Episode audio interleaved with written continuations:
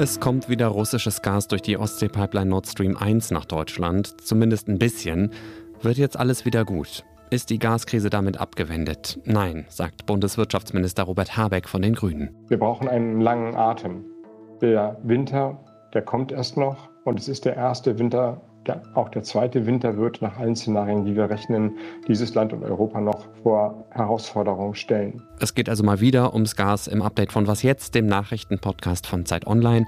Und wir schauen voraus auf das Viertelfinale der Fußball-EM. Heute Abend spielt Deutschland gegen Österreich. Es ist Donnerstag, der 21. Juli. Ich bin Moses Fendel und der Redaktionsschluss für diesen Podcast ist um 16 Uhr. Seit heute Morgen wissen wir, Russland schickt wieder Gas durch die Ostsee-Pipeline Nord Stream 1. Die Pipeline ist jetzt zumindest wieder zu 40 Prozent ausgelastet, also ungefähr so viel wie vor der zehntägigen Wartung. 40 Prozent heißt, dass wir die Vorsorge für den Winter hochhalten müssen und verstärken müssen. Aber wie? Wirtschaftsminister Habeck will zum einen die Vorgaben für die Speicherfüllstände verschärfen. Zum 1.9. müssen die Speicher in Zukunft bei 75 Prozent gefüllt sein.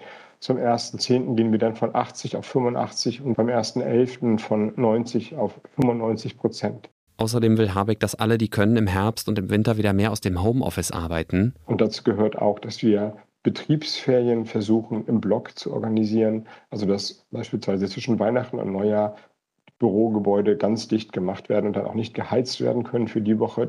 Habeck hat dann noch der russischen Regierung widersprochen. Die hatte behauptet, Garant für die Energieversorgung in Europa bleiben zu wollen. Das ist eine Verdrehung jeder Tatsache.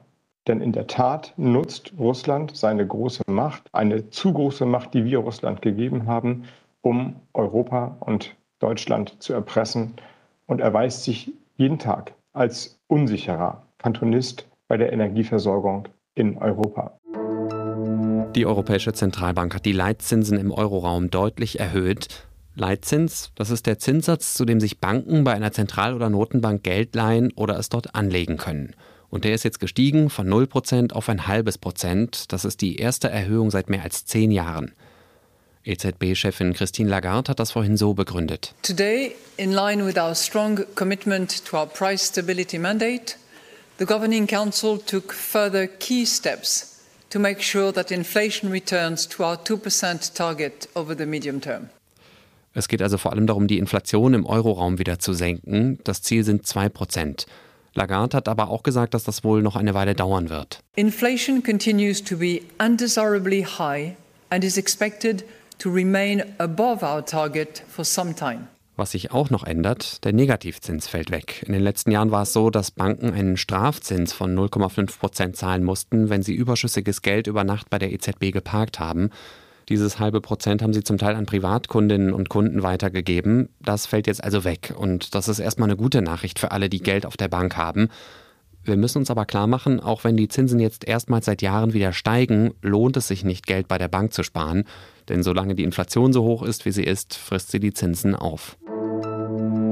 Der Regierungschef von Italien, Mario Draghi, hat wie erwartet seinen Rücktritt eingereicht, zum zweiten Mal innerhalb von nur einer Woche. Und anders als beim ersten Mal hat Staatspräsident Sergio Mattarella seinen Wunsch auch angenommen.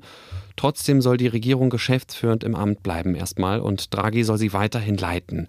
Alles ein bisschen paradox, finde ich, denn Draghi hat zwar gestern Abend eine Vertrauensabstimmung im Parlament gewonnen, Drei wichtige Parteien aus der Regierung haben die Abstimmung aber boykottiert. Konstanze hat ja heute Morgen hier schon ausführlich drüber gesprochen. Mich interessiert jetzt, wie es weitergeht in Italien. Wahrscheinlich gibt es im Herbst vorgezogene Neuwahlen und es sieht im Moment so aus, als ob rechte bis rechtsextreme Parteien die großen Gewinner bei diesen Wahlen werden könnten. Frage an unseren Europakorrespondenten Ulrich Ladurner. Was bedeutet das, also die Regierungskrise in Rom und der mutmaßliche Rechtsruck im Herbst für die Europäische Union? Ja, für die Europäische Union kommt diese Regierungskrise in Italien natürlich zur Unzeit, weil wir haben einen Krieg in der Ukraine, wir haben eine steigende, rasant steigende Inflation, wir haben eine sich verschärfende Klimakrise, also wir haben eine Reihe von riesigen Problemen und da gerät die dritte Volkswirtschaft der Europäischen Union, nämlich Italien, das gleichzeitig auch extrem hoch verschuldet ist, in diese Situation. Das löst in Europa natürlich Unruhe aus, auch besonders bei der EZB, der Europäischen Zentralbank.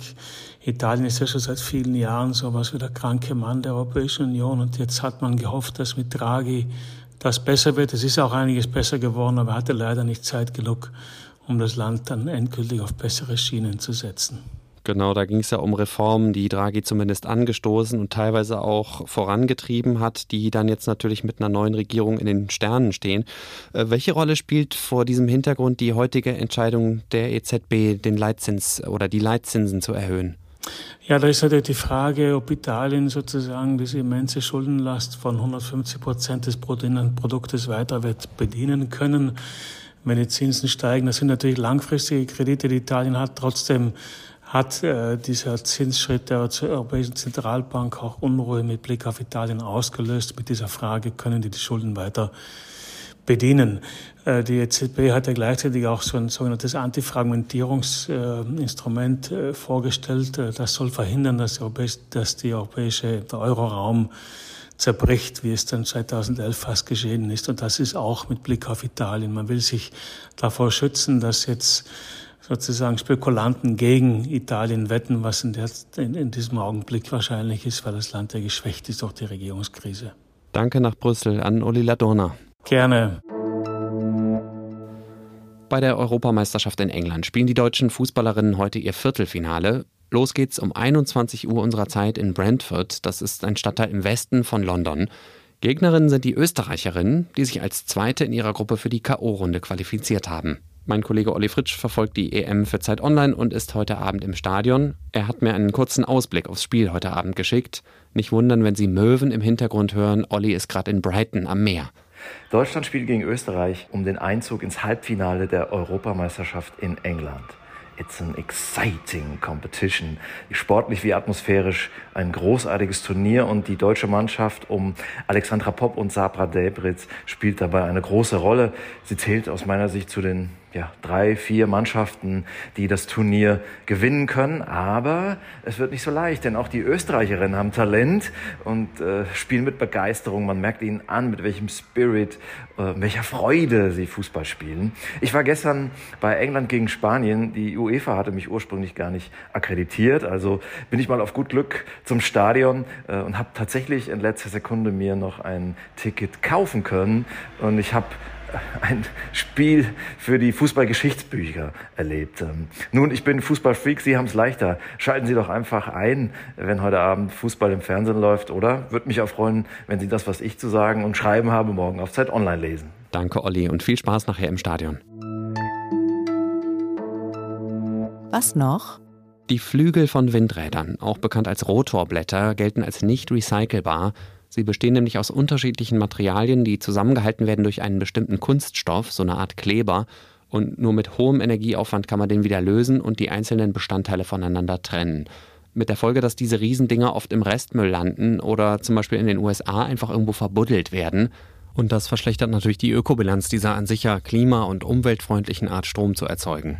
Es gibt jetzt aber Hoffnung, und zwar in Form von mehreren Forschungsprojekten in Österreich, da wird untersucht, ob sich die Rotorblätter nicht doch weiterverwenden lassen, aber nicht als Windradflügel, sondern als Brücken für Radwege. Es hat sich nämlich herausgestellt, dass ein 30 Jahre alter und 10 Meter langer Windradflügel 150 Tonnen aushält. Da müssten also schon sehr viele Fahrräder drüber fahren, bis der mal zusammenkracht. Das war das Update von Was jetzt am Donnerstagnachmittag. Ich hoffe, Sie fühlen sich jetzt gut informiert. Wenn nicht, schreiben Sie mir gerne eine Mail an wasjetzt.zeit.de. Das geht aber natürlich auch, wenn Sie was anderes loswerden wollen. Morgen früh ist Konstanze Keins wieder dran und die beschäftigt sich dann nochmal ausführlicher mit der Zinswende der Europäischen Zentralbank. Ich bin Moses Fendel. Danke fürs Zuhören. Machen Sie es gut und bis bald.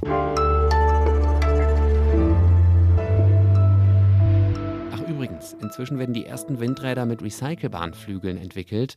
Sie sollen ab dem kommenden Jahr in einem Windpark vor der niederländischen Küste eingesetzt werden.